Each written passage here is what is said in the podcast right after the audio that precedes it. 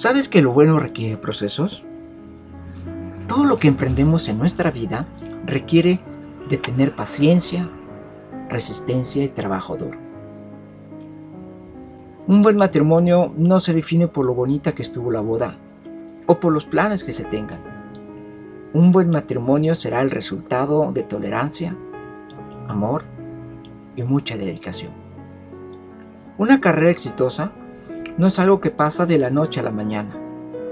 Se debe de adquirir experiencia, destreza y habilidades.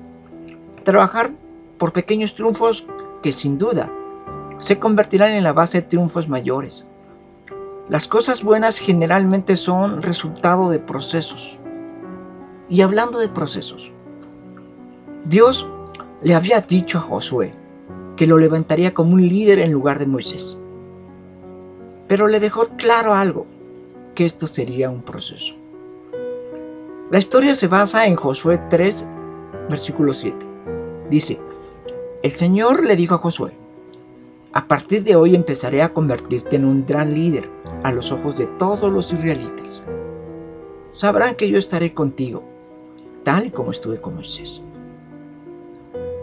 La manera en que esta oración está construida nos deja una tremenda enseñanza.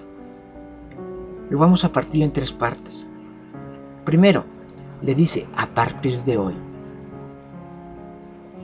Todo lo bueno tiene un inicio y generalmente los inicios son muy modestos. Así es que si el día de hoy usted está empezando algo y las cosas no son como usted quisiera, no debe desanimarse. No se enfoque en lo que no tiene, sino en lo que usted conseguirá si trabaja duro.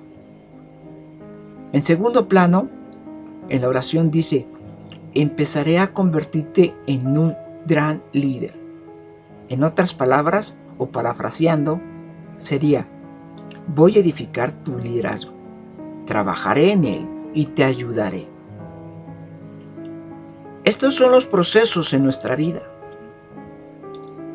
Requiere que en lo que hagamos, en lo que emprendamos o en lo que nos desarrollemos, sepamos que vamos a tener que trabajar duro. No hay que huirle a esto. No esperemos cosas fáciles necesitaremos esfuerzo para la escuela, la familia, el ministerio y por supuesto los negocios. Necesitaremos perseverancia para no desanimarnos cuando las cosas parezcan no ir bien o cuando no tengamos el apoyo de otros. En tercer lugar, Dios le dijo, estaré contigo. Quizás esta es la parte más alentadora de todo esto. Es como si le dijera a Josué, Josué, las cosas no serán fáciles, pero tendrás mi apoyo. Y la verdad, saber que Dios nos apoya es algo extraordinario.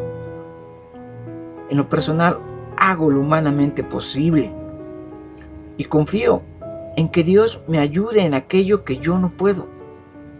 Así es que hermano, pongamos nuestra confianza en Dios y trabajemos en nuestros proyectos sin desanimarnos. Y recuerde, paciencia, esfuerzo y trabajo duro. Bendiciones.